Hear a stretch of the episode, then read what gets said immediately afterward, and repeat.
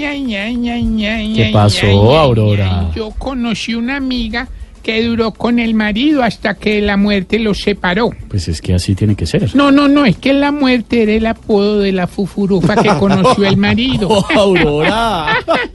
¡Qué risa me da! bueno, bueno.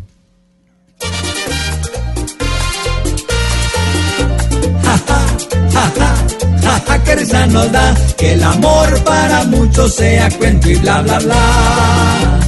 Ya va a salir más de uno a decir que se quiere separar, que porque su señora le echa los pies para poder trapear, que porque una agua hervida para el almuerzo deja quemar, y porque ya en la calle otra le ofrece un mejor manjar. Jaja, jaja, jaja, que risa nos da que el amor para muchos sea cuento y bla bla bla. En Colombia se casa más de uno por mostrar que casado es más fácil ya salir a casar.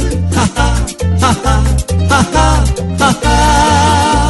Si llegan a una iglesia que les echen la bendición, porque después resultan hablando de una separación. Aquí muchas parejas cuando se encuentran en el colchón, en vez de amor reflejan es una hiena frente a un león. Risa da que el amor para muchos sea cuento y bla bla bla.